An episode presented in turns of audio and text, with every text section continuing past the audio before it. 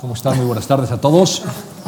Es un placer, como cada mes, saludarles, darles la bienvenida a este ciclo de conversaciones en la Fundación Juan March, hoy con un hombre polifacético como invitado, un intelectual que ha dibujado, que ha escrito mucho de su verdadera pasión, que ha rodado cine, otra de sus pasiones, al que le gusta el deporte, que ha ejercido el periodismo, y que en su juventud, luego hablaremos de eso, tuvo una especie de amor fu por el teatro, aunque luego el teatro que escribió terminó de una manera muy particular. Bueno, yo quiero hoy que recibamos con un aplauso a Gonzalo Suárez. Bueno, un aplauso. Un aplauso recíproco porque, por gracias. cuanto vamos a... Sí. Gonzalo Suárez tiene muchos méritos para estar hoy aquí. Y uno de ellos, para mí no menor, y para mucha gente que ahora asiste a esta conversación, Gonzalo, es que fuiste amigo de Julio Cortázar. Eh, Sí, sí, eso fue, sí, un honor. Y, como todo en la vida es una casualidad, ¿no?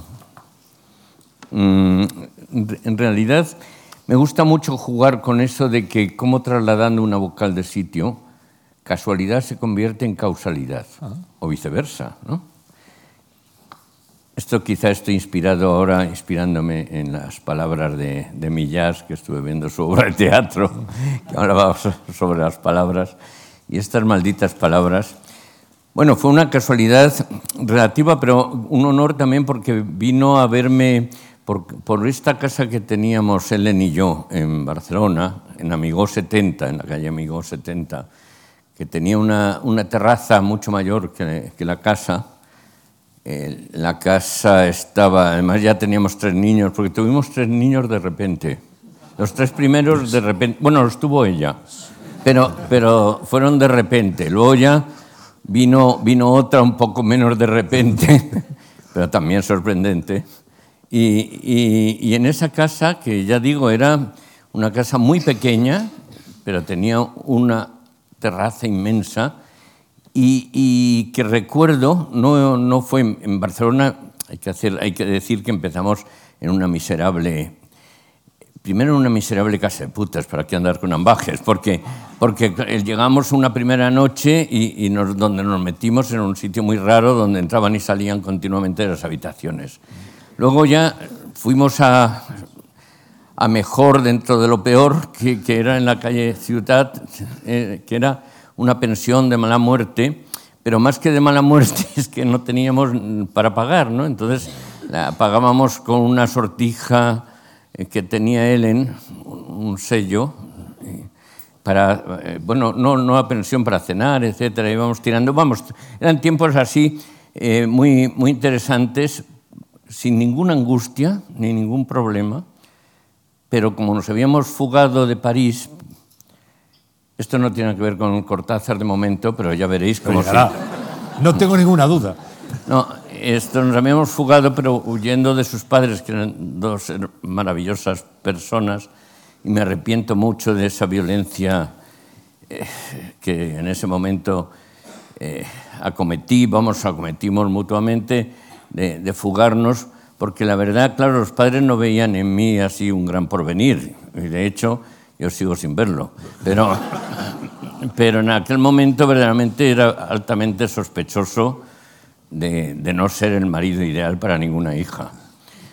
Bueno, y, y al escaparnos llegamos a Barcelona, de París a Barcelona, cara o cruz. ¿eh? Esto es, y no sé si salió cara o salió cruz entre Madrid y Barcelona, pero salió Barcelona. Y como digo, llegamos allí y tal. Pero todo esto para decir que después ya cuando prosperamos un poco, eh, llegamos a este piso que era estupendo. Era una terraza y era una terraza que era como un platillo volante que se había sobre Barcelona, dominaba todo hasta el mar, cuando el mar no estaba, todavía no era, era una ciudad que se decía de espaldas al mar. Pues de espaldas al mar, por encima de la espalda, llegábamos a ver el mar. Y, y esa terraza estaba llena de energía. Daba el sol bueno, eh, era, era una muy energética. Y curiosamente debía ser por eso, o sea, no tanto por casualidad, sino por, y por, también por Carmen Balcells, que eh, por allí pasaron, eh, cuando edité los primeros libros de 13, veces 13, de cuerpo presente, eh, pues pasaron tanto Julio Cortázar como, como García Márquez, como Vargas Llosa, o sea, en, en, un sofá que estábamos muy avergonzados porque eran muebles de, de alquiler, vamos, que eran muebles por ejemplo, el sofá era como, como un dromedario, ¿no? Pero, pero todos se sometieron a, se, sentaron en ese sofá. Y bueno, y con Julio Cortázar eh, hubo una afinidad grande. Julio le alabó mucho su forma de escribir y llegó a decir, no sé si definir a Gonzalo Suárez como un escritor que hace cine o como un cineasta que escribe.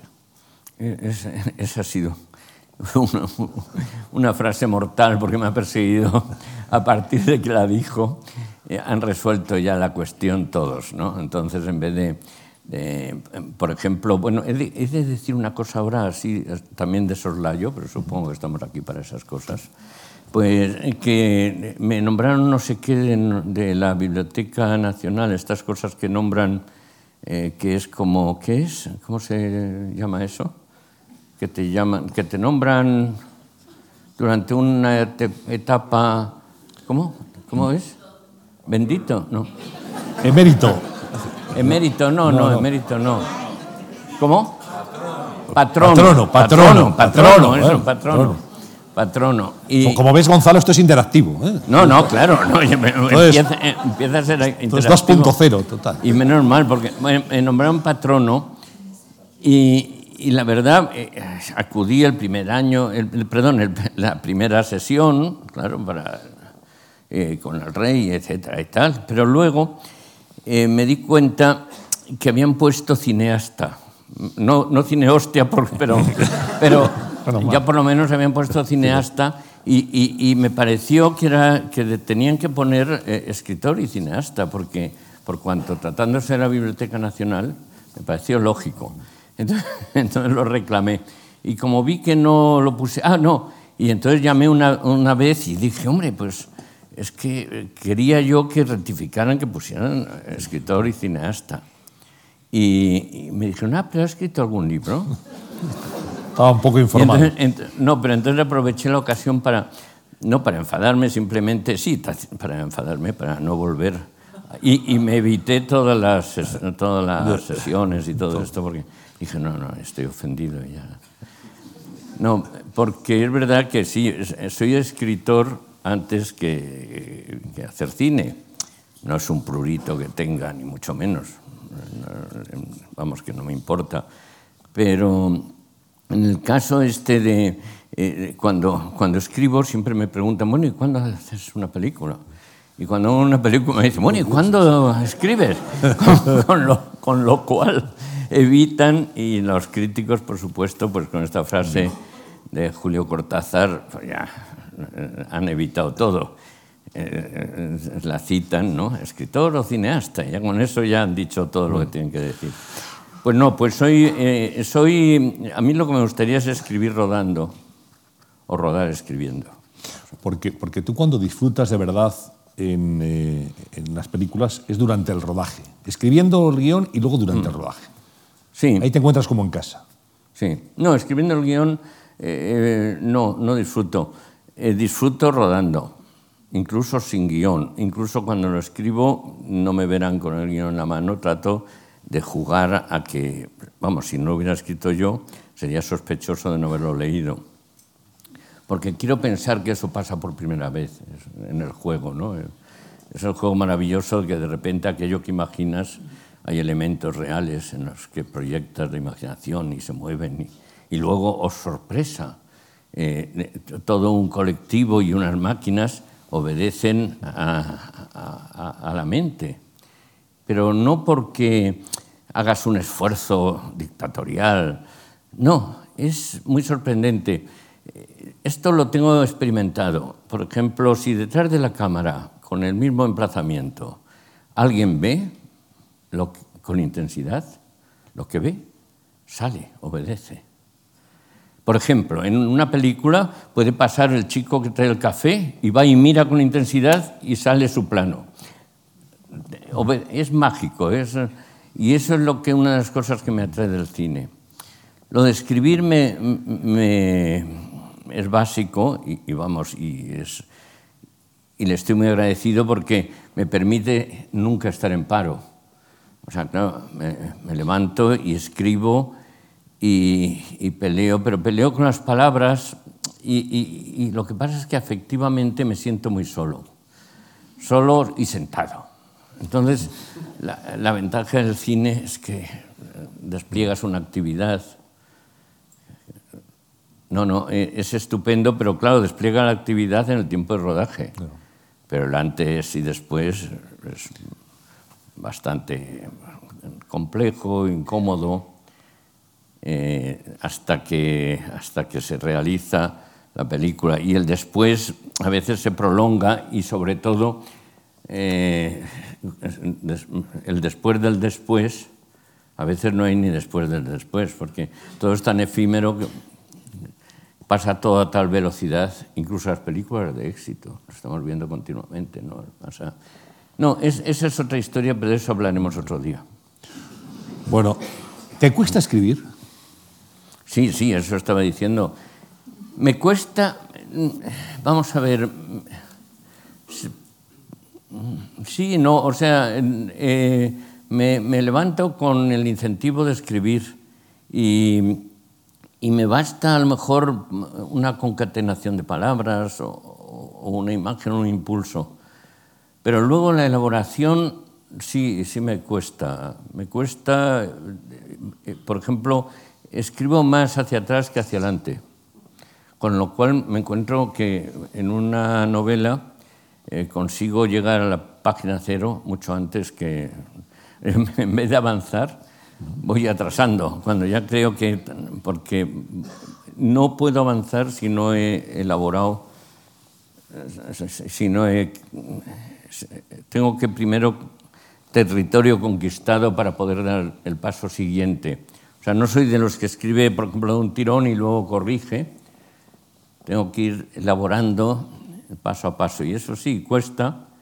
Y bueno, y es gratificante también, no, no se puede uno quejar. Es un privilegio poder, poder inventarse la realidad durante un rato.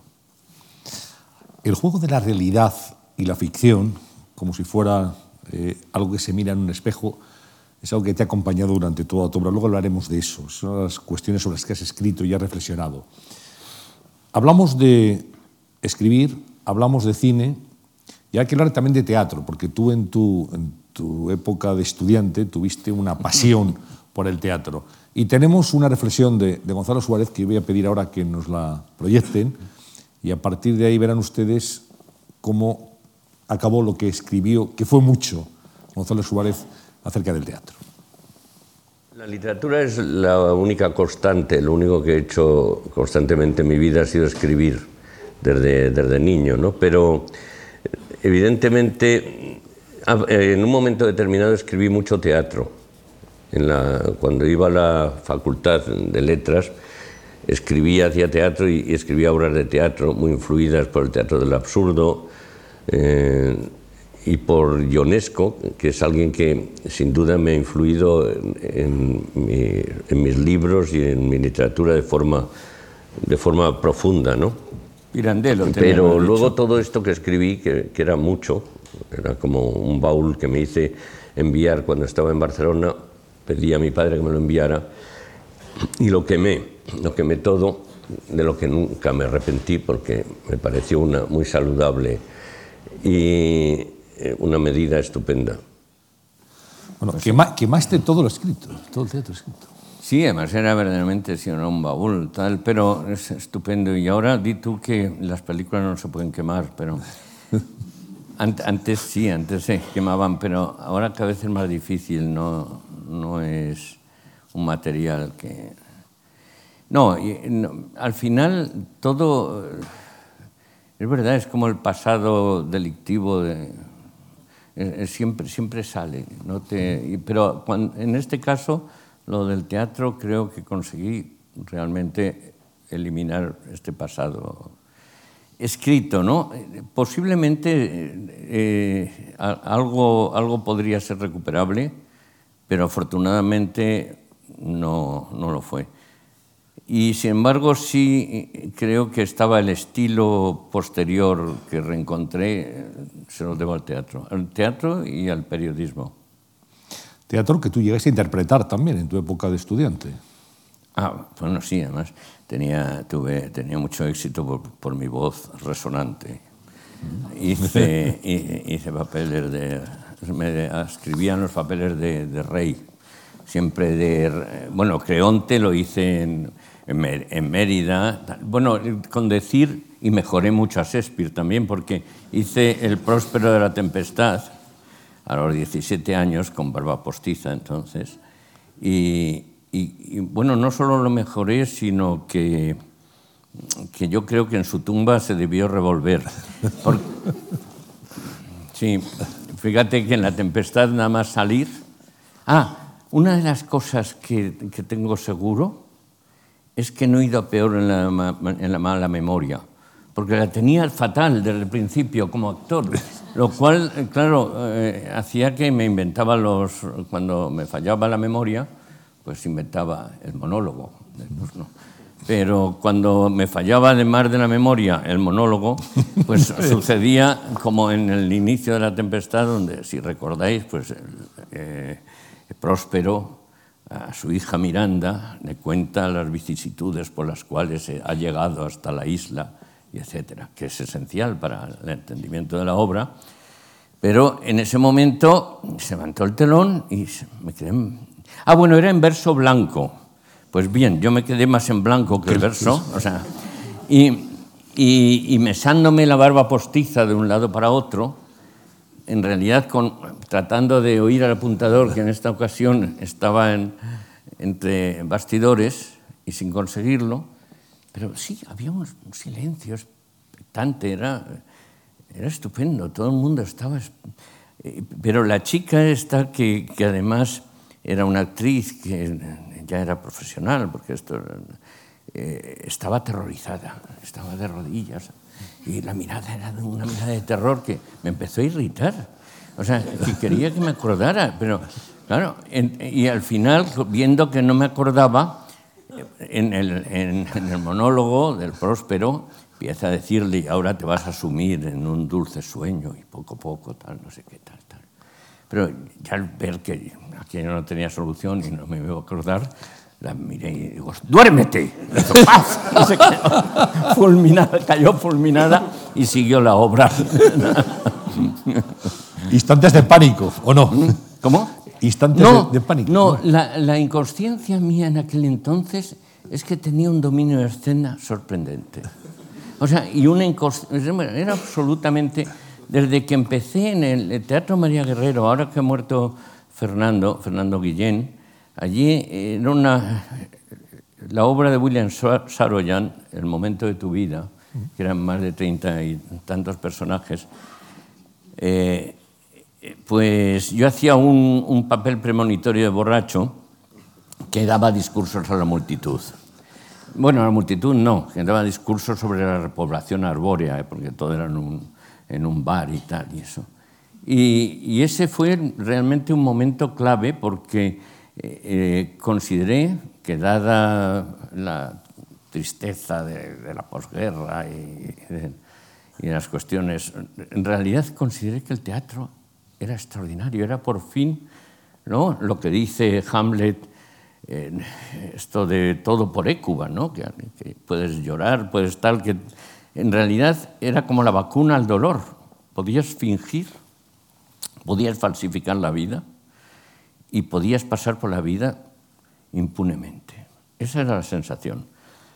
Luego no, luego enseguida vi que el teatro tiene una trastienda y la trastienda puede incluso a veces parecerse a las oficinas siniestras, eso, bueno, siniestras polvorientas y tal, y, tiene, o sea que no, no es un remedio, ¿eh? no Vamos, no he encontrado remedio para la vida. Como me vas a pedir luego soluciones para la sociedad, ya lo advierto, no las tengo. Bueno, ya llegaremos, ya llegaremos. Estamos en el teatro, tenías también pasión por la pintura, por los impresionistas franceses singularmente. Eso fue una revelación, sí. Porque ya eh, el ver que de repente la pincelada podía eh, llevar la delantera sobre, sobre el tema del cuadro, que alguien podía lanzarse con un lienzo debajo del brazo para, eh, pues sea, captar la luz o... Eso me pareció extraordinario. Y luego devoraba biografías, ¿no? Tanto la de Van Gogh como otro caso curioso es el de John Barrymore. Eh, compré una, una, biografía de John Barrymore en un, en un, kiosco de estos de segunda mano que me costó 25 pesetas y, quedé seducido por la vida del actor que estaba... Eh, era una biografía muy mala de, de, alguien que le admiraba mucho y tal. Y, y sin conocerlo, pues fui un forofo de John Barrymore. Nunca, obviamente, nunca le vi en teatro ni vi su famoso Hamlet. Por fortuna, luego lo he, luego lo he visto en cine ya cuando era mayor y, por cierto, pues, eh, no recordaba los diálogos y etcétera. Pero era, era un buen actor, lo que yo vi. Peor es, peor es lo que le pasó a Sara a Sara Bernard, ¿no? que, con la maravillosa fotografía de nadar te, hace soñar realmente con, todo el mito. Pero tuvo la desgracia de que le hicieron una película eh, cuando aparte eh, ya estaba la mujer pues muy mayor y encima coja y tal, y, y declamando y etcétera. Y claro, es, es, una fortuna que las grandes, sí, que no, no, hayamos visto en persona a estos mitos de la escena, porque claro, ha cambiado mucho todo el estilo de interpretación y etcétera, ¿no? Lo malo son eh, los poetas, ¿no? Cuando los han grabado y todavía les oímos recitar sus poemas. Ya no los puedes volver a leer. Porque hacen trémolos y tal. Y son muy malos. ¿Qué es lo que te lleva a París? ¿La pasión por la pintura, el ansia de aventura, el descubrir otra sociedad? Bueno, había, sí, un lado, como siempre, la, había la, el ansia de aventura y la huida, ¿no? ¿no? No sé dónde empieza una cosa y otra. Yo creo que, que los aventureros, pues, salvando las distancias, porque esta era una aventura pequeña, pero en aquel entonces París era la meca, Además, mi padre era profesor de francés y, y, París era, era el extranjero. Entonces existía el extranjero, existía. Más allá de los Pirineos. Claro, exacto.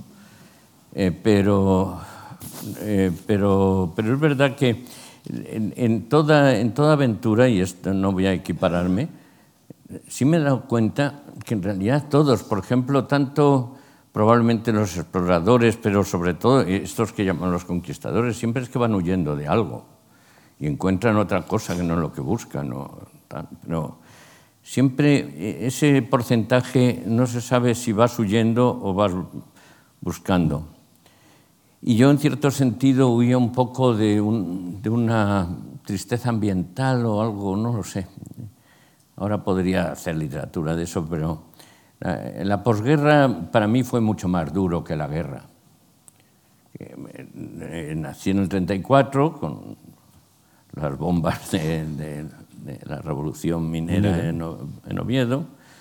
Eh, luego en el 36 siguieron bombardeándome, pero todo eso me metían debajo de la cama y etcétera para, para la metralla. Pero todo eso yo lo encontraba muy natural porque además no tenía con qué comparar. Pensaba que este mundo era así. No andaba muy equivocado. Pero, y, y, pero luego realmente la posguerra me resultó fatal y, y el, la tragedia mayor de mi vida realmente de aquel entonces fue la separación de mis padres, porque era algo que no había pasado a nadie. No, no, yo no tenía como ahora, que es una cosa normal, que uno se separe, ¿no? pero, y además, de hecho, retrospectivamente, entiendo que mis padres tenían que haber separado antes de haber nacido yo, incluso.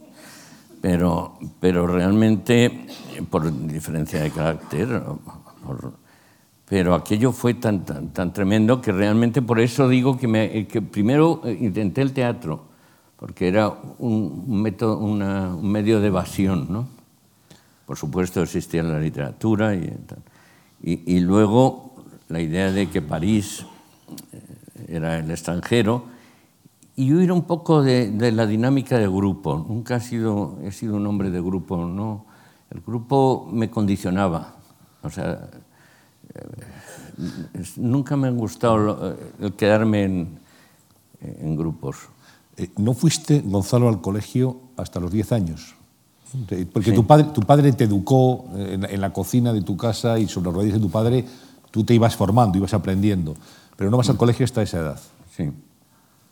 Eh, sí, no, tampoco. Bueno, eran también esos tiempos en que como mi padre estaba represaliado y bueno, y de todas formas eh, había salido, y por lo menos no le habían dado el famoso paseillo en su día, simplemente por el hecho de, de, ser pues, eh, un hombre de izquierdas, pero que no hacía, era un profesor de francés en Oviedo, del cual todavía he tenido hasta hace poco ya sus alumnos de Oviedo ya no, no, no, viven, pero, pero todos tenían un entusiasmo eh, enorme, porque era un pedagogo nato, con una pasión, les ponía pues, eh, discos de vinilo, pues, y, eh, pues, tanto de Racine como de Corneille, como de Charles Trenet, eh, para enseñar francés en aquel entonces, eso, eso era muy revolucionario. Y era un gran apasionado y, un especialista en la Edad Media. Eh, escribió una biografía de Villon, de François Villon, eh, tradujo los, eh, los poemas de François Villon. Y, y, últimamente descubrieron una tesis de él cuando precisamente se reintegró a la cátedra, que parece que es un documento único, que es sobre el estudio de, de la enseñanza del francés en España desde el siglo XVI. Eh, bueno, era, y, y, he tenido mucha suerte, yo y mi hermana Silvia. Carlos ya llegó más tarde, pero porque tuvimos un profesor excepcional en, casa, ¿no? Y a los 10 años, pues ya eh, en base a que mi padre encontró un empleo en, eh, como bibliotecario en, el Instituto Francés, le dieron, dieron una beca y, y yo entre, estudié en el Instituto Francés, que también fue una, una suerte porque, eh, aunque era el, bachillerato español, había una clase incluso de formación política, o sea que aparecía alguien para hacer para formación política, pero no, no tuve así que cantar el cara al sol, ni, no, me eh, ha sido afortunado dentro de, de, que fueron tiempos, pues sí, eran duros, y además te ibas haciendo más consciente, no sé de qué, pero... Cuando te vas a París, abandonas los estudios de filosofía y letras en la Complutense. Eh, sí, sí, sí. Dejas eh, la carrera y a la aventura. Sí, o sea, estudié los, los dos años comunes eh, tengo un recuerdo por el, el profesor de, de, árabe, nunca supe árabe, pero era eh, eh, García Gómez. Gómez. Emilio García Gómez. Emilio García Gómez.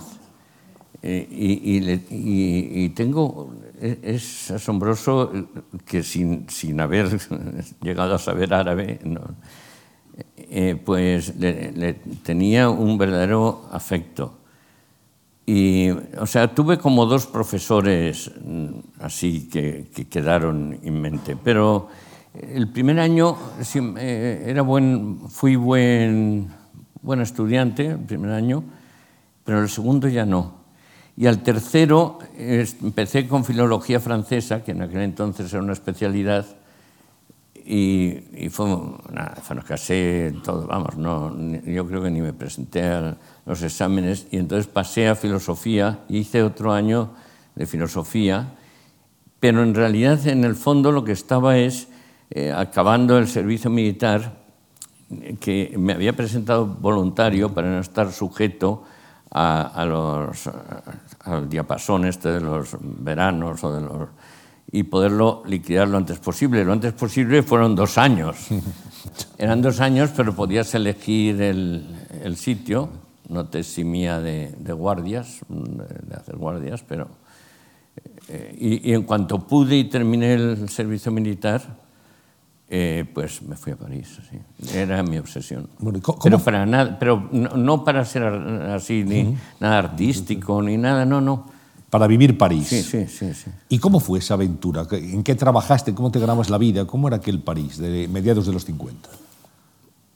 Bueno, era, eh, había hecho una incursión anterior con mi padre, que me había llevado a ver el cementerio, los cementerios y los, y los museos y, y alguna ópera y eso eh, un, un, poco antes, pero cuando fui yo realmente allí ya, claro, estaba Ellen y, lo que, de todas formas, lo que hice, y evitaba además, evitaba tanto, tanto encontrarme con españoles o, con, o tampoco intenté ninguna, ninguna aventura, digamos, ningún ningún intento de, de, relacionado con el teatro, con, no, porque quería, quería eso la, la aventura, ¿no? Por ejemplo, pues, claro, hacía trabajos de los que nadie quería hacer, porque al no tener carta de trabajo, para tener trabajo tenías que tener carta de trabajo, pero para tener carta de trabajo tenías que tener trabajo, que era, era imposible.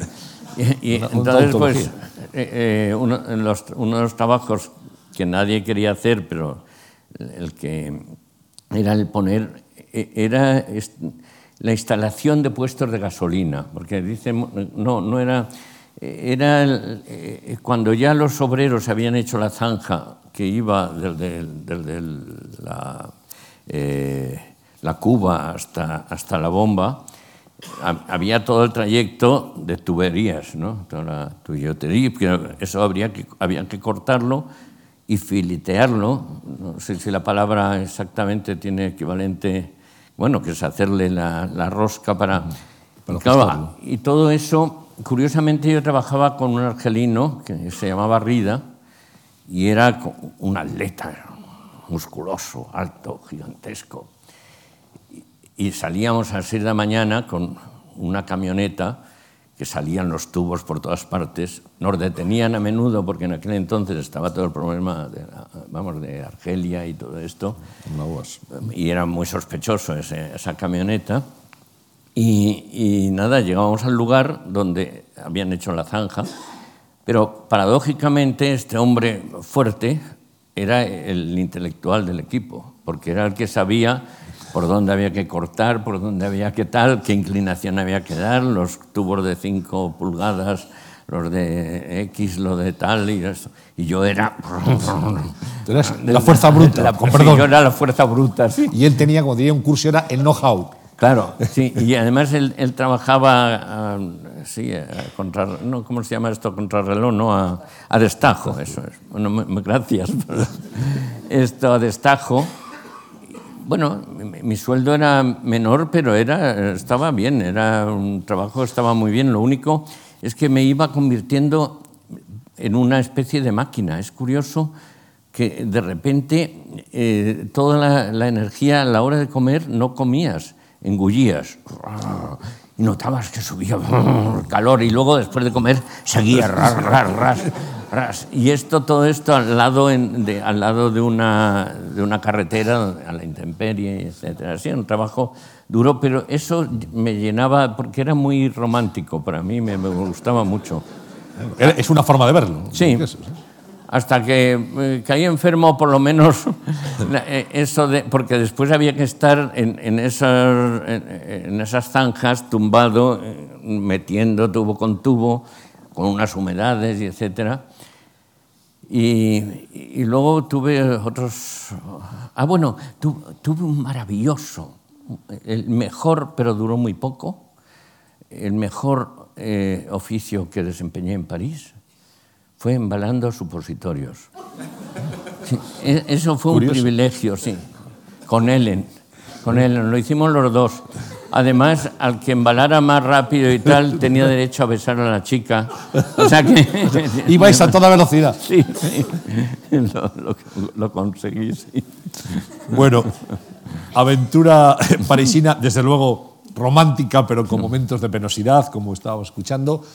En el 58 regresas a, a España, cara o cruz, sale Barcelona. Nos contabas Sí, antes que, exacto, sí. que llegas a Barcelona, cómo fue, digamos, la, la mejora en las condiciones de vida. Y allí cambia, allí digamos que inicias una etapa nueva y allí aparece Martín Mm. Giral. Sí, también sí, fue... Bueno, pero esa es otra historia. Es que de repente me he dado cuenta que estoy hablando de mí. Claro, de eso se trata, fíjate. Es que de oídas me sonaba ya este...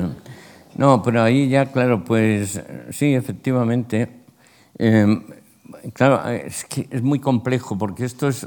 Odio esta cosa que muchas veces en los pueblos cuando te cuentan una cosa te empiezan a contar porque fulano, que era hijo de Mengano, que es aquel que le pasó no sé qué, que no sé cuántos.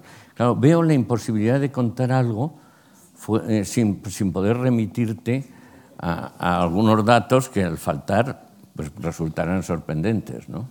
Claro, entonces tengo que remitirme otra vez a la separación de mis padres, a cómo mi madre se, eh, eh, se separó, era una mujer... Los dos eran muy guapos, ahora con el, tiempo yo creo que hasta mi padre era más guapo que mi madre.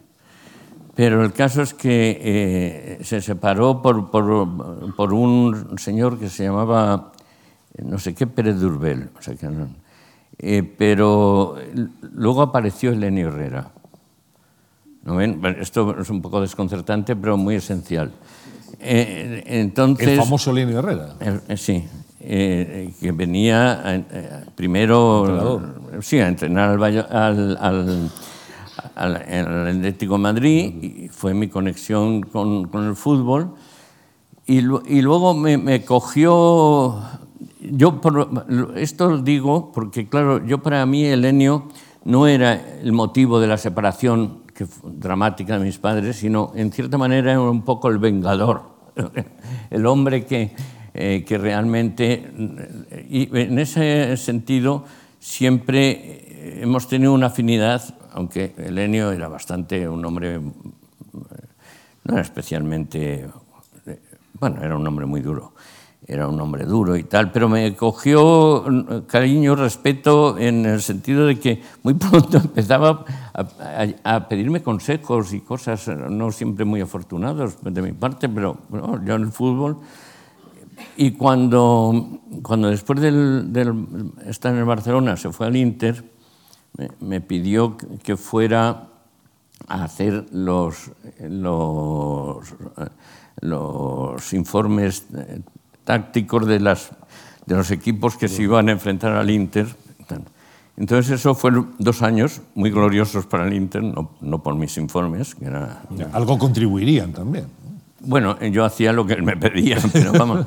Pero eh, viajaba en aquel entonces de Barcelona a Milán con escala en, en Niza, me acuerdo que era un viaje y tal, y luego pues iba al lugar del crimen o al lugar de- de- del partido de turno, Milán, y, y volvía.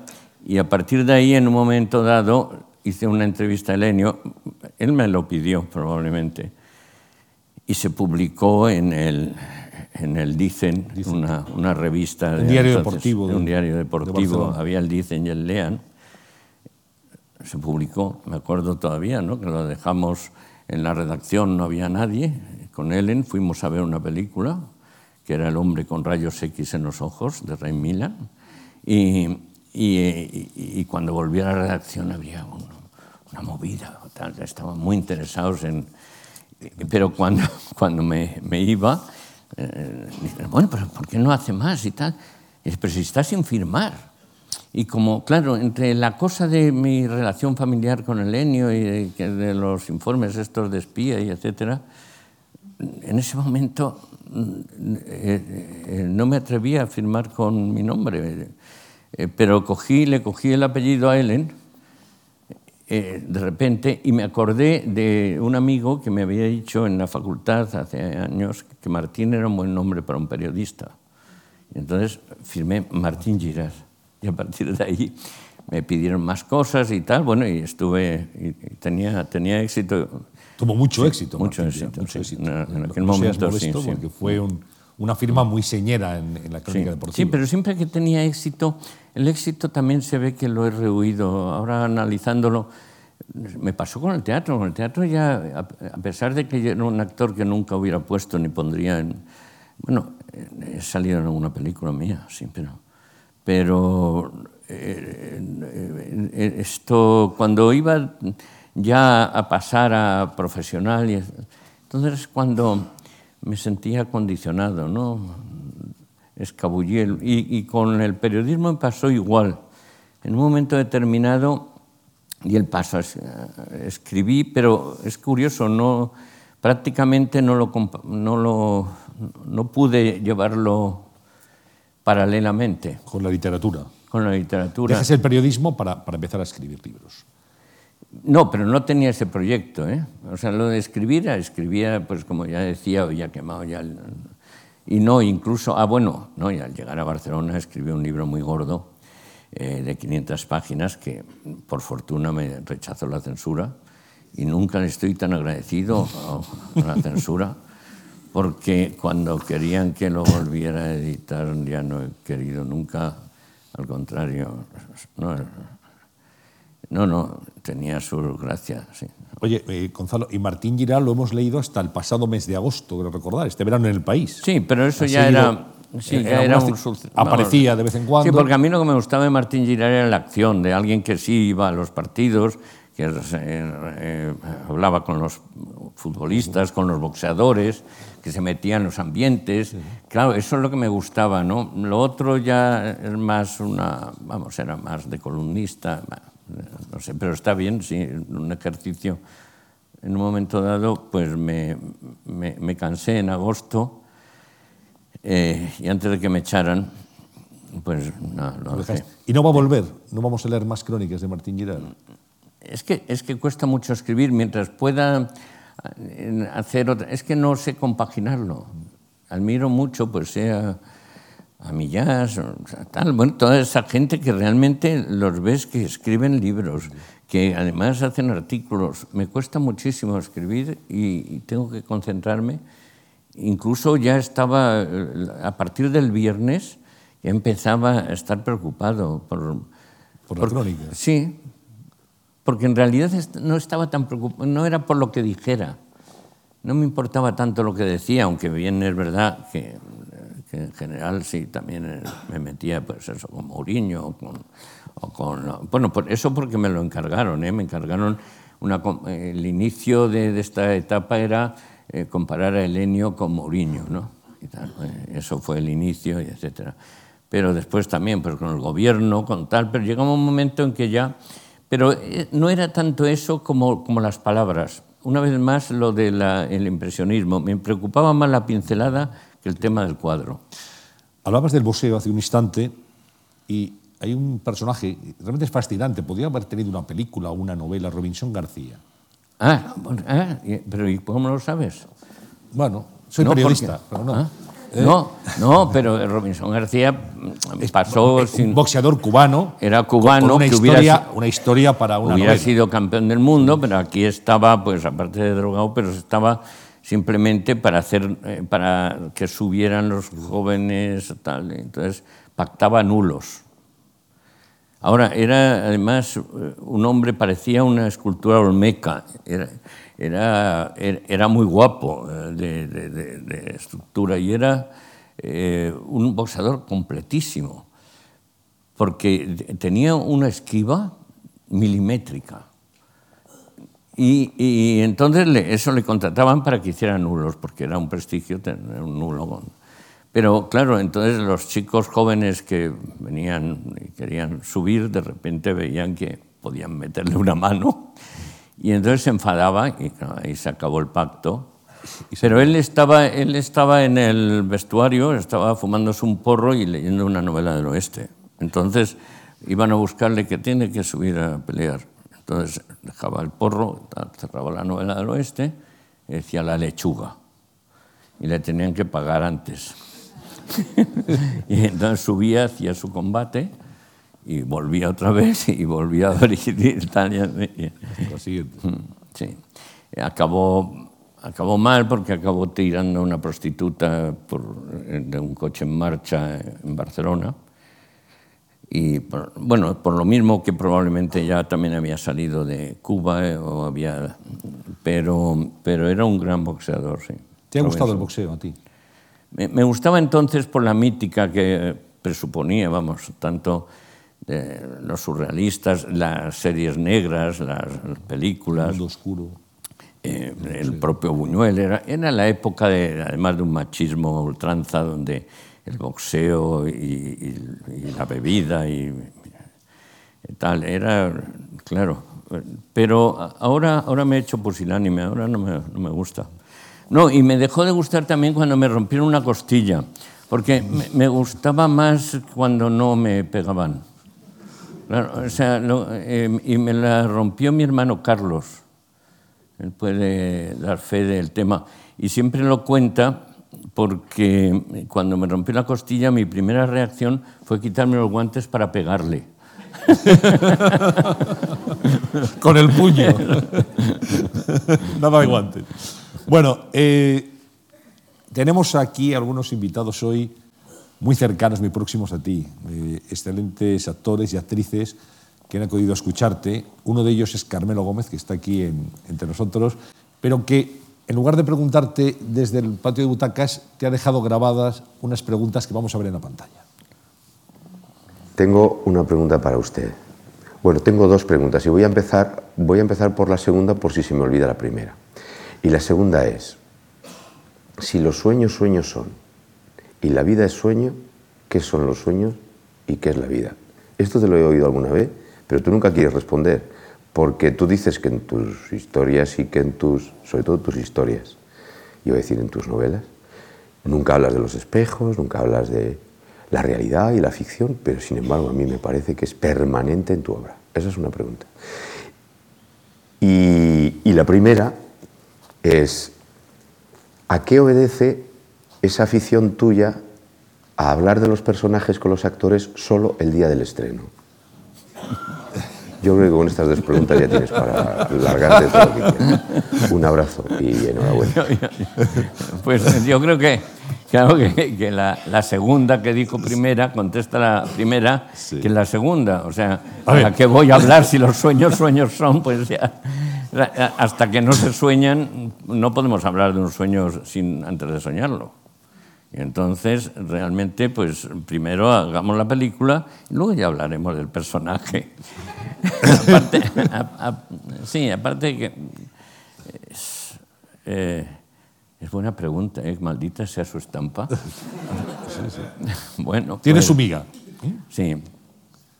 No, está bien, está, está bien. Sí, hablo, no me gusta, no me gusta eh, hablar de los personajes como, como algo que está fuera. Eh, mira, el personaje es así, como, eh, como si tuviera pasado. Me gusta un poco lo que decía antes, como si aquello apareciera de repente, es un juego trucado, pero...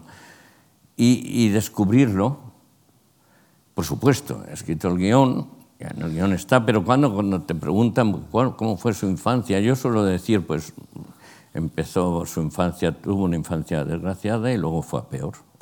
Y eso, eso les sirve a todos. Pero eh, aquí, claro, eh, a la única que le explico profundamente los personajes es a Charo López. Se los explico, pero no sé si antes o después o durante el estreno. durante el estreno. Tú dices, soy un cronista de la ficción porque no se diferencia de la realidad. Bueno, eso lo han puesto ahí en una frase, pero estrictamente no obedece, porque sí se diferencia, se diferencia en la, en la realidad en que si te pegan un golpe en un ojo y en la realidad se te pone morado y en la ficción no. Esa, esa, esa es una diferencia. Y el dolor de la realidad, pues claro, es como más, más dolor que... no, la, ficción indudablemente es una huida, es un, es un espejo, pero, pero, pero mi, vamos, mi frase preferida o mi, es, es más como aludiendo a una cuestión física, ¿no? que si, si partes de la realidad solo puedes eh, reconvertirla en caricatura, en, vamos, se convierte en, algo, en, una falsificación, ¿no? Estás trabajando para simular que aquello es como de verdad. En cambio, si partes de la ficción, curiosamente no te escapas de la realidad, al final la encuentras. Pero eso es, bueno, es una, una cosa así, pues, eh, teórica. Pero, pero, pero es real porque, de hecho, eh, mientras el aquí y ahora es lo único que tenemos. Entonces, eh, mientras tú cuentas o pretendes contar, ya no cuentas nunca el aquí y ahora, y menos en, en cine donde hay una elaboración y una reconstrucción. Es otro tema. Y, y, por tanto es ficción, queramos o no. O sea, la película más realista es ficción, desde su génesis eh, literaria y hasta su, su carácter teatral, porque mientras sean actores parlantes tal que tú retratas, aunque vayan a caballo, sigue siendo teatro y, y, tal. Y lo que, lo que, es verdad es que el, el, cine, que a veces se olvida, se aporta todo una... Un, puede ser... Eh, puedes tratarlo de una forma eh, con una plasticidad, aparte tienes la música de fondo o la no música,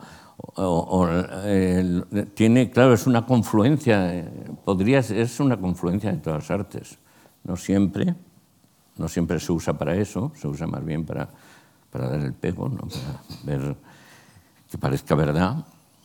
Y es otra, y hay grandes películas en ese aspecto. No, no, no soy muy radical, pero sí prefiero partir de la ficción y a la hora de, plantearte un rodaje de una actividad eh, dirigiendo actores, eh, un equipo que te rodea, ¿improvisas o eres de los directores que lo tienen todo perfectamente estructurado? Creo que, eres más bien del primer grupo, ¿no? que improvisas sobre la marcha y que te gusta cambiar cosas.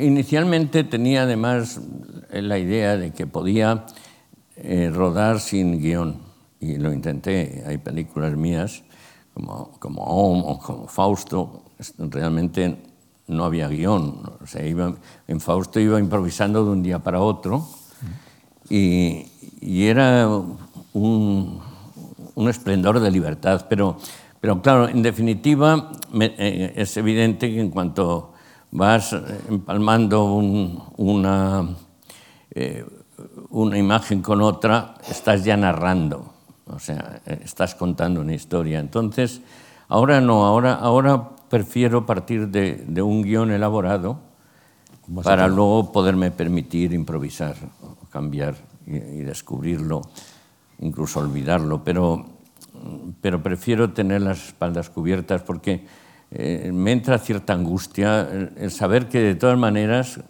eh, en hora y media, claro, no es, o sea, acabas contando una historia, quieras o no, una imagen tras otra, y, es, preferible, es preferible escribir un, guion, sí.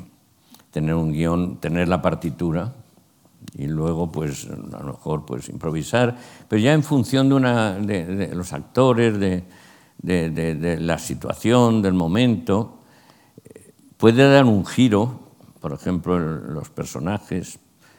Los personajes son entes desencarnados cuando escribo.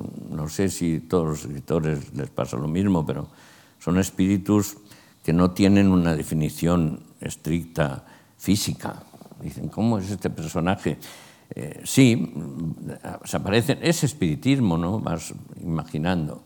Y luego, claro, cuando te encuentras con el actor o la actriz ya eh, tiene la última palabra, es así, a veces te desconcierta, a veces tienes que readaptarlo, a veces lo ves. Es magnífico eh, encontrarte eh, con actores para mí que además pueden eh, decir los endiablados diálogos literarios que, que, escribo porque soy muy sespiriano en eso. Y, y, te, te, viene de joven. Sí, exacto. Y, y por ejemplo, por ahí está, es verdad, hay actrices como, como Charo, que es una maravilla, claro, que, que hablan, que hablan bien, que, que, dominan el diálogo, que además tienen belleza y que, tienen, que aportan talento, etc. Bueno, eso ya es lo más que se puede pedir. Eh, Carmelo también, etc. ¿no? Los hay y he tenido mucha suerte.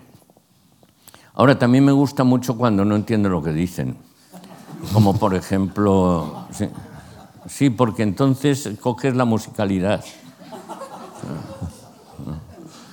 Y, y, ¿Como quién? ¿En quién estás pensando?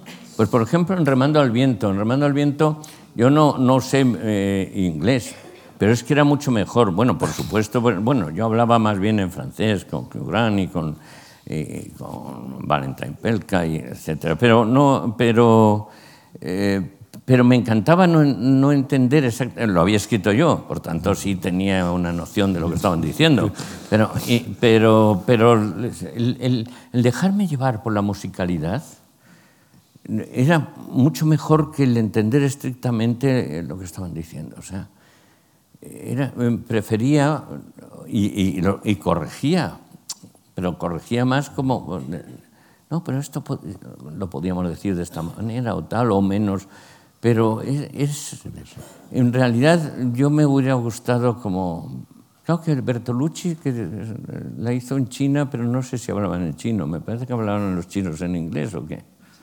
No, en el último emperador eso no, no lo sé. ¿Lo sabe alguien aquí en la sala? Pues habría que preguntárselo a Bertolucci. Pues nada, ahora, ahora cuando acabemos investigamos a ver cómo fue la cosa. Bueno, hablas de, de, Charo López, que también nos acompaña. Charo, muchas gracias. Y también han querido dejarte sus preguntas en este encuentro contigo. Espero que sean facilitas. Vamos Hola, a Gonzalo. Um, a ver, mm, yo sé que cuando tú empezaste en la España franquista tuviste algún encontronazo con los censores. Sé que Fata Morgana eh, fue un guion que te echaron a la basura y supongo que después ha habido más episodios de este tipo, mm, pero bueno, eso también está en función de que hayan entendido tus guiones o no. Lo que yo quiero saber es si la censura hoy en España no existe, si ya no hay ningún tipo de censura. Vamos a ver esta. Hay más. Uy. ¿Qué ha pasado? que me acuerde, ah. Gonzalo. Ah. ah. sí. Después de muchos avatares, decides eh, producir Epílogo y tienes un enorme éxito de crítica y de taquilla. Consigues eso que tú tanto, bueno, que tú había, sobre lo cual tú habías comentado que no querías seguir tú al público, sino que el público te siguiera a ti. A continuación, Andrés Vicente Gómez te produce Los Pazos de Ulloa, y es otro acontecimiento, una serie poética potente, única. Entonces mi pregunta es, si te has sentido mejor cuando has hecho cine independiente o cuando has tenido el apoyo de la industria. Esa es la pregunta, ¿qué prefieres? Bueno, son... Y ahora, para terminar, ah. Ah, es que las gracias, Gonzalo, por haber estado en tantas películas tuyas he sido muy feliz, muy feliz, muy feliz. Y te quiero mucho. Bueno, caray, bueno, pues ya está. Esto me exime de contestar las otras, ¿no? Un beso de Charo López ya. ¿eh? Bueno, por todo. Ya no me acuerdo. Va bien.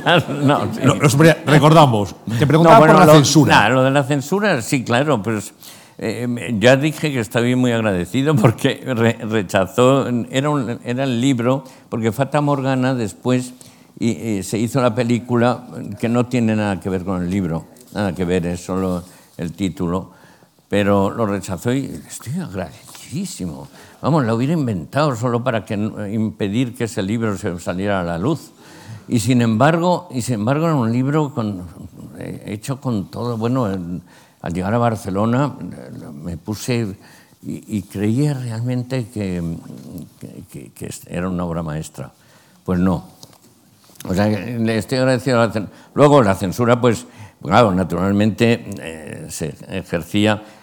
Quiero, quiero nombrar a Emiliano Piedra, porque era de esos productores, no voy a decir, ya no existen, no voy a caer en añoranzas, pero ya no existen. Porque, porque era, era un hombre eh, con una pasión. Yo recuerdo que con trozos de la regenta entre los dientes, trozos de, de película, todavía el día del estreno iba a la cabina porque los había rescatado de la censura para añadirlos.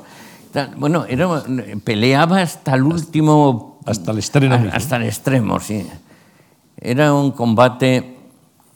Y bueno, como, como de todas formas, yo era un, un hombre de ficción, mi, mi, mis, en, en, Fausto, en Fausto recuerdo haber rodado en pleno golpe, no, no golpe, esto que sacan los tanques, pero a ver, una ayuda... ¿Eh? ¿eh? ¿Cómo? No, golpe de Estado, no, no, en ese momento no llegaba a eso, era un, un poco menor, una cosa menor. ¿Eh? ¿Estado de excepción? Esta, el estado de excepción, sí, sí, que no era tan excepcional. Pero eh, eh, entonces, en pleno estado de excepción, me acuerdo que sin permisos ni nada y tal, rodábamos por, las, por los tejados, iluminando y tal, y saltando por ahí.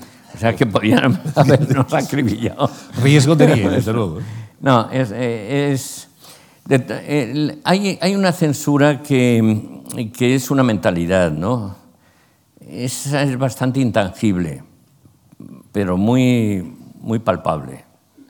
Y, y, es una de las razones por las que todo estaba embadurnado en cierto sentido y que, y, y que ahora todavía, todavía hay, pero es más, es, es, más de mentalidad, ¿no? Hay una mentalidad que predomina. No estoy hablando ahora ya de, de, de, de toda una herencia, claro, no, no hemos hecho la Revolución Francesa y, y, y, yo la verdad no soy proclive a cortar cabezas. No me, me parece, me parece bien eh, que, que, se haya hecho con transición, pero, pero to, esa mentalidad sí, sí sigue, sí sigue y, y, sobra, sobra incluso con sobres. Está muy de, muy de actualidad. Está muy, muy bien traído. Bueno, eh, te preguntaba también, Charo, si estabas más a gusto con el cine independiente cuando has tenido el respaldo de la industria detrás. Ah, eh, eh, a veces lo añoro. Claro, el, el, tener el respaldo de la industria y hacer una cosa, por ejemplo, incluso una adaptación, ¿no? Ahora lo, estoy cansado de mí mismo también, porque claro, ya digo, voy a inventar más historias y, y no sé para qué. Eh, a, a, veces lo echo de menos. Me, me, gusta, me gustaría, pues como en Parranda, esto, hacer adaptaciones o... Pero, pero luego, por otro lado, es que en, en, su día era mucho más radical, claro. Estaba pensando primero en hacer un cine libre, absolutamente, fuera incluso de, de todo contexto, cosa que todavía lo intento pero probablemente es una tontería. Lo que pasa es que, claro, cada uno vive de sus propias tonterías y, y, el mantenimiento de la tontería durante un largo tiempo se llama estilo. bueno, pues déjanos que repasemos eh, con los asistentes algunas de tus películas. Vamos vale. a ir viendo algunos fragmentos y te preguntaremos qué recuerdas o cómo eh, significaron algo muy importante en, en, tu carrera cinematográfica en un momento determinado y cómo te las planteabas. Y vamos a empezar por Ditirambo, una película del año 1967. Así, cuando eh, la primera con Charo, eh, la primera de Charo y la primera mía. ¿Habrá ¿no? leído al menos alguna de sus novelas? ¿Ah? No leo novelas. ¿Qué tiene contra las novelas? Son mentira. ¿Y la vida? ¿Qué queda de toda una vida? Ya ve, hemos llevado una vida llena de asquerosas humillaciones. Y de pronto al final, ¡zas! Le dan este cochino premio y todo el cochino dinero cuando ya de nada le sirve, justo antes de reventar. Siempre encerrado con sus pesadillas. Pesadillas invendibles, encuadernadas en tela. A cien pesetas el ejemplar. Libros que todo el mundo ignoraba. Y ahora ya es un genio. Acaba de pasar sus primeros tres cuartos de hora bajo tierra. Siéntese. Deje de compadecerle.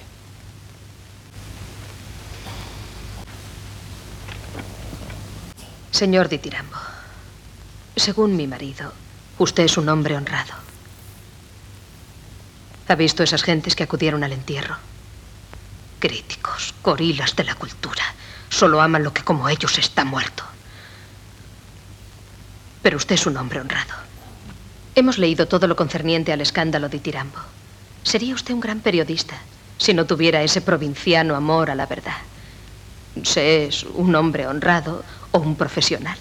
Usted eligió la honradez y por eso lo arrinconaron. Ahora, consecuentemente, está usted sumido en el asco y el aburrimiento. Mi marido ha previsto antes de morir que le demos una última oportunidad. Gracias. No me dé las gracias. Lo que importa ahora es que esté dispuesto a ser fiel a la memoria de un hombre y trabajar para él, aunque nunca le haya conocido. Siéntese, por favor.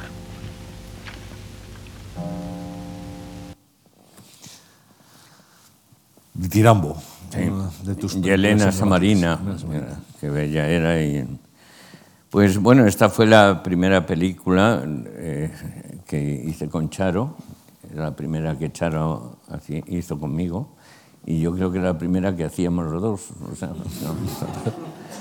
una coincidencia astral. Y, bueno, ahí tuve, tuve mucha suerte, me había empecinado en hacer cine y, había hecho pues, un corto en 16, etcétera, pero no voy ahora por monitorizar las vicisitudes. El caso es que eh, esta película eh, se debo también al fútbol porque fue el presidente Moratti, el padre del actual Moratti del Inter de Milán, el que pagó el, el- el rodaje de, de. Eh, con el dinero que volvió hice Fausto, con el dinero que no volvió ya acabé mal a OM y, y que ni siquiera se estrenó y entonces ya fue otra historia, tuve que pasar al, bueno, no sé, es otra ya sigue la historia, la historia son 20 películas. Ya, en 71 Morbo, con Víctor Manuel Llana Belén. Morbo, sí. Esta película siempre la he odiado porque fue una película que tuvo éxito. Sí. Y en aquel entonces el tener éxito comercial era peyorativo, no es como ahora. Se veía ahora, mal. Ahora no, hombre, claro, una película algo lo había era una película comercial, una película comercial que quería decir que algo habías hecho mal. ¿no? Sí. Y, y- y realmente estaba sinceramente avergonzado de Morbo. Eh, pero bueno, esto me sirvió porque, porque aún no se, había, no se había vendido siquiera, vamos, no se había distribuido comercialmente. Hiciste con ellos, con Víctor y Ana Morbo y después Al Diablo con Amor, en, el año siguiente. Sí, sí, sí. Esta, película es curiosa porque es una película que, que no se ha vuelto a ver, y- pero, pero es muy, muy simpática y, y era una comedia musical muy salvaje, muy primitiva, con canciones que había hecho yo la letra. Pero coincidió con que Ana y Víctor, en una cosa de narros en México, pues, eh, decía Ramos. que había pedido, eh, habían pisado la bandera española, no sé qué. Pues, entonces apedrearon el cine en, el estreno y etcétera. Tampoco tuvo, tuvo ningún éxito esa película. Vino después La Regenta, con Emma Penilla, Adolfo Sí. Marsillac, en el 74. Parranda, que es otro de tus grandes films, también en el 77, con Fernando Fernán Gómez, Lorena Zanahoria. Epílogo, que es otra película emblemática, con Paco Raval, Sacristán, con Charo. López también has trabajado con, con muchos de los grandes, de los grandes de verdad. ¿eh? Sí, sí, he, ten- he tenido mucha suerte. sí. La verdad mm, es que no, no me lo creo. Así a posteriori, la vida pasa así de un plumazo y me, extraña. He debido hacerlo puesto que está ahí. Sí, sí, está, está. Y luego hablabas tú de una película que tuvo éxito, también ya era el año 87, habían cambiado las cosas, con, con Hugh Grant como protagonista, jovencísimo Hugh Grant. Van a ver a un Hugh Grant que parece que acaba de salir de bachillerato, remando al viento. Vamos a ver un fragmento. Tengo una idea. ¿Por qué no vamos a Ginebra y vemos el Mont Blanc? Y remamos en el lago y conocemos los paisajes que inspiraron a Gusso. Sé a qué paisaje se refiere Clara. Su paisaje se llama Lord Byron. Oídme, voy a cantaros un canto albanés. Os pido mucha atención y silencio. Es un canto muy antiguo de las montañas de Albania. Cantad conmigo.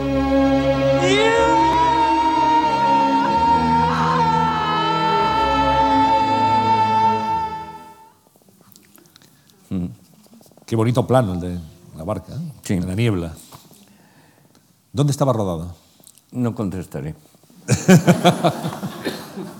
Hombre, no contestaré estamos porque- en confianza, Gonzalo. No, porque en, en una película donde eh, rodé, pues desde eso en, en Ginebra, en Montreuil, en, eh, en el hasta en el Polo Norte, en, en Venecia, ese plano en concreto está rodado al lado de Madrid, en, en un, en, un, en un embalse que hay por aquí cerca.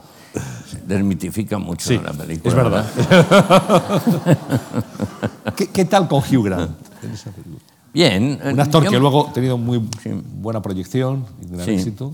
Sí, eh, bien, bien. eh, o sea, él era. eh, bueno, eh, Hugh, eh, lo- yo cuando le, lo seleccioné, digamos, para la película, fue un año antes de que se hiciera la película, porque luego, por razones. Pues de, sí, de Vicente Gómez, al que hay que agradecer que hiciera una película así, pero no te- por dinero, por lo que fuera, tardó un año. Y entonces un año después, porque ya me, eh, habían advertido, este, este actor es de comedia, lo que querían y me recomendaban era a Denis de Luis, que era estupendo y además fui a ver y tal, pero me parecía muy duro para, para Byron. Me imaginaba a Byron más, eh, más femenino en cierto sentido, menos, menos duro. Total que eh, me obstiné, digo, no, no, no importa que sea de comedia y tal. Lo que pasa es que un año después, cuando se iba a hacer la película, perdí pues a, Gary Holman que iba a hacer eh, en fin, ya no- estos actores además se dispararon, no solo estos, sino los que pasaron por el casting en ese hotel y tal, pues ahora ya son eh, realmente todos, todos tuvieron una carrera soberbia, pero eh, hollywoodiense. Pero entonces resulta que Hugh había firmado un contrato con la BBC y el representante dijo, no, ya no se puede hacer. Y, y- y él se empecinó, dice, no, dadnos a ver 15 días para ver si se puede arreglar. Le dimos 15 días y evidentemente no se arregló. Y cuando ya se iba a prescindir de Hugh Grant, digo, bueno, ya no se podía hacer, me llamó y me dijo, Gonzalo, dame 24 horas que voy a ir yo en persona.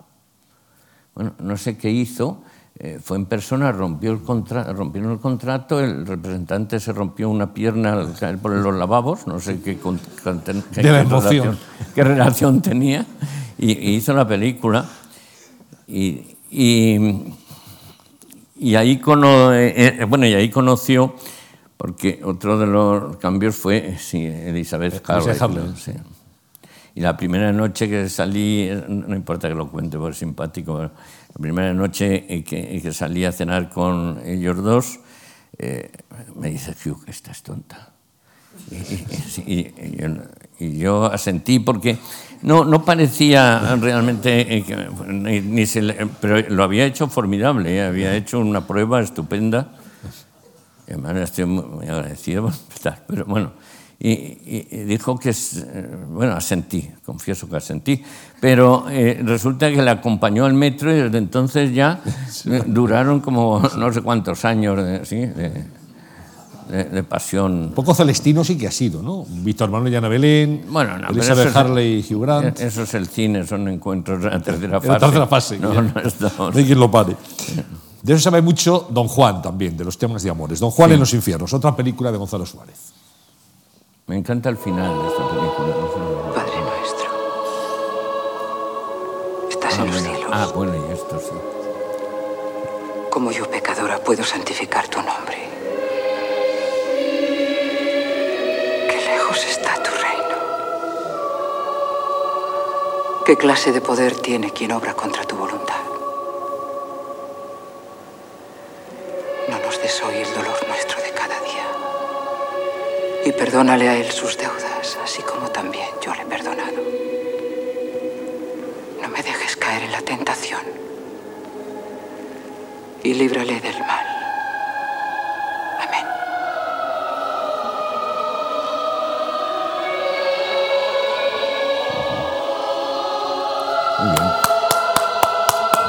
Realmente me, es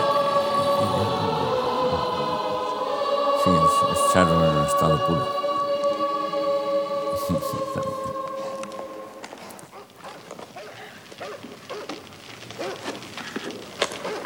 Llegará un día, Esganarel, en que los prodigios que ahora imaginamos sean milagros cotidianos.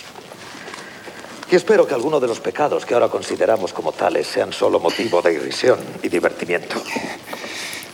Sé a qué pecado se refiere, mi señor. Y dudo mucho que mientras el hombre sea hombre y la mujer sea mujer, esos pecados dejen de ser pecado. En ese caso, don Juan seguirá siendo don Juan. Y Esganarel su criado. Impresionante Charo López. ¿eh? Sí. Impresionante. Sí, sí. Ese, sí, ese Padre Nuestro. Sí, está- ¿Qué descubres gran- Muy bien. Y, me, gusta mucho también el, final de esta película, ¿no? Tiene, eh, es cuando el barquero recoge, que es- atraviesa la laguna Estigia, eh, y, y, y sí, le pregunta, es Ganarel, le, le dice a don Juan, ¿no? Que cómo un hombre ahora va a morir sin fe, y dice, te equivocas, es Ganarel, yo tengo fe. Tengo fe que, en que la mujer, en que, perdón, en que la, la muerte sea mujer. Eso- ese, ese final es, está muy bien, lo escribí yo. Enhorabuena. Bueno, estamos. Vamos a ver un par de, de fragmentos más de películas de, de Gonzalo Suárez. Una que tuvo un enorme éxito también, y un gran reconocimiento, El Detective y la Muerte, con Javier Bardem, año 94. Vamos a ver un fragmento. Ahora las cosas han cambiado. Y yo sigo siendo un hombre oscuro. Si yo fuera tú, me libraría de mí. ¿Cuánto darías tú si fueras yo para librarme de ti? Mucho. ¿Has visto juntos mil billetes de diez mil? Ni por separado. Pues si yo fuera tú, iríamos donde yo te diga. Eso estamos haciendo. Bueno, vaya dúo, ¿eh? ¿Eh? Vaya dúo. Carmelo Gómez y Javier Bardem. Sí. Dos grandes actores. Sí, sí. Eh, eh, Y, bien integrados bajo cero. Fue, fue un rodaje muy duro y muy triste porque el primer día se mató un especialista que en realidad me había pedido permiso, me había preguntado si iba a doblar los saltos desde un tejado donde estábamos rodando y le dije que no, pero entonces me pidió permiso para quedarse a ayudar a recoger las mangueras y tal. Y cuando después de bajar todos del tejado, subió él a recoger las mangueras. Después de salvar al, al ayudante de dirección que tenía coleta y gracias a la coleta lo cogió al vuelo porque estábamos sobre hielo y, y él eh, se le hundió el- el, eh, un- una, una trampilla al tejado y bueno, eh, cayó siete metros, eso fue el principio. Fue una película muy dura. También se nos cayó un tanque al, río, al Vístula. Y, y- y ha- hacía, hacía frío. Ha- eh, Sobre hielo era todo patinaje, no siempre artístico, pero... Bueno, pero todo eso también, ¿sabes? Concentra mucho, o sea, los elementos... No, no que se muera nadie, Dios me libre, no. No, pero me refiero a la- las cuestiones de, de, de- de pasar pues tempestades o to- todo esto te, sí para mi espíritu así me estimula mucho y creo que concentra mucho. Bueno, pues vamos a terminar, si te parece, este repaso. Sí, porque La filmografía es muy larga, pero tenemos un último fragmento del portero. Muy bien. ¿Parece sangre?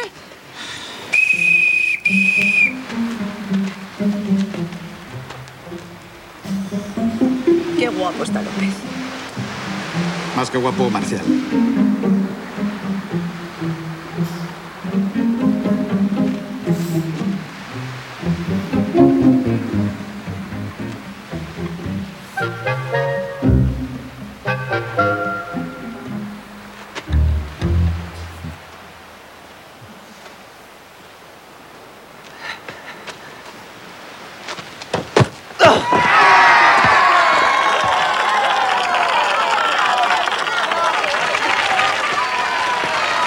Forteza es mucho Forteza.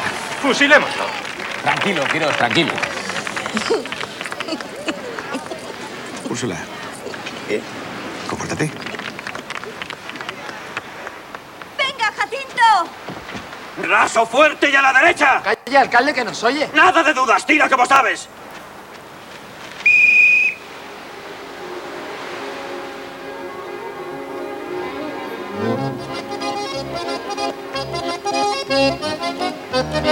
¡Vamos,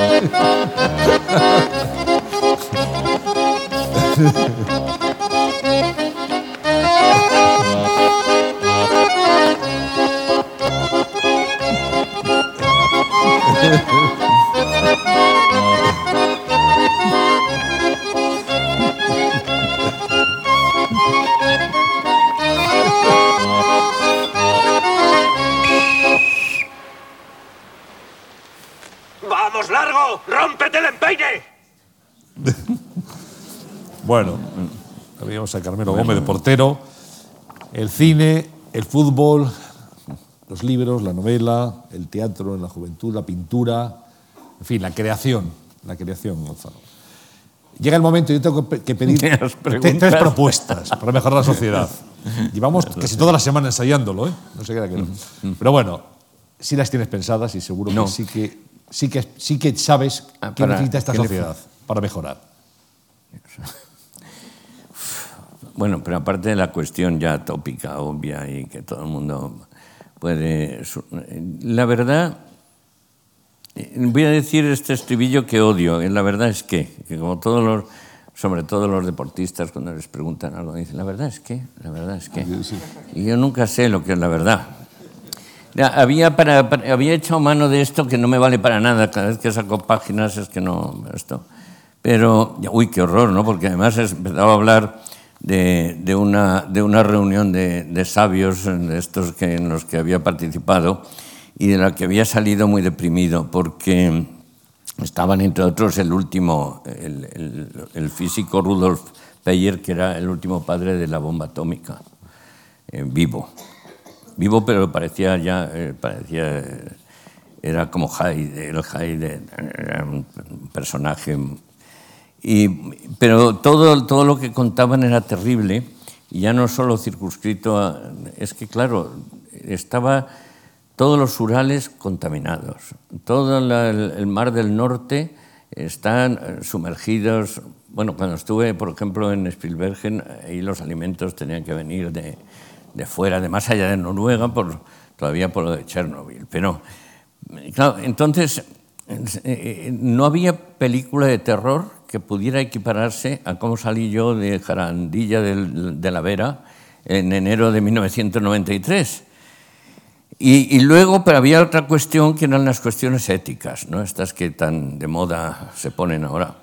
Y, y- y claro, estaba el- juez este Michael Kirby, de cuyo nombre, no, me, me hubiera acordado igual, pero he hecho un vistazo aquí para... eh, eh, eh, que era un personaje que me encantaba porque parecía de, era un hombre eh, eh, muy guapo, altivo y parecía como, como, eh, como de película, ¿no? Pero claro, él, él venía a decir que en realidad las cuestiones éticas, al final, y eso es lo que estamos viendo ahora, las dilucidan los jueces. O sea que la ética consiste en algo que todo el mundo dice, bueno, a ver, que los jueces lo digan, ¿no? O sea, como si, como si todo fuera, hasta que no lo diga el juez, es, verdad, hay que suponer la suposición de inocencia, ¿no? O la sospecha de, de inocencia. Esto, total, que, de todo esto tuve la, la impresión de que el mundo era un, lugar bastante horrible y sin solución. Pero esto ya lo tenía yo cuando intentaba hacer teatro para soslayarlo y no lo conseguí. Ahora, pues, el teatro lo hacen eh, los políticos y diríamos que son muy malos actores si no fuera que, igual eh, son muy buenos. Sí, no, no, son muy buenos porque en el fondo, claro, nos revelan realmente... eh, pero vamos, es verdad, también uno se autocensura, no todos, los hay peores. No, pero, pero, y entonces nada, yo ponía, hablaba también de otra impresión, que es que entonces lo de la ética parecía, como estaban hablando en esta reunión, había el que trasplantaba cerebros y tal, que era un personaje eh, muy interesante, y era mundialmente conocido por trasplantar los mejores cerebros, pero eh, eh, parecía que la ética también era un órgano que unos tenían y otros no. Claro, y, pero que al parecer no es, tan, no es fácilmente trasplantable. No, parece, ¿no? Eso. Eh, entonces, para arreglar el mundo, ¿por dónde empezamos? Por el trasplante de órganos. Por, eh, bueno, era terrible porque también el, el, hindú eh, que contaba cómo hacían cola para vender un riñón, y, etcétera. ¿no? Es un mundo muy difícil. A veces dices, virgencita, que me quede como estoy, porque... Claro, y luego otra cosa que también es que me hace reflexionar, esto es una reflexión más que una solución, una respuesta, evidentemente, es por qué, ya no me acuerdo de la reflexión, no, no me, hace, me hace pensar por qué diablos, es que no me acuerdo.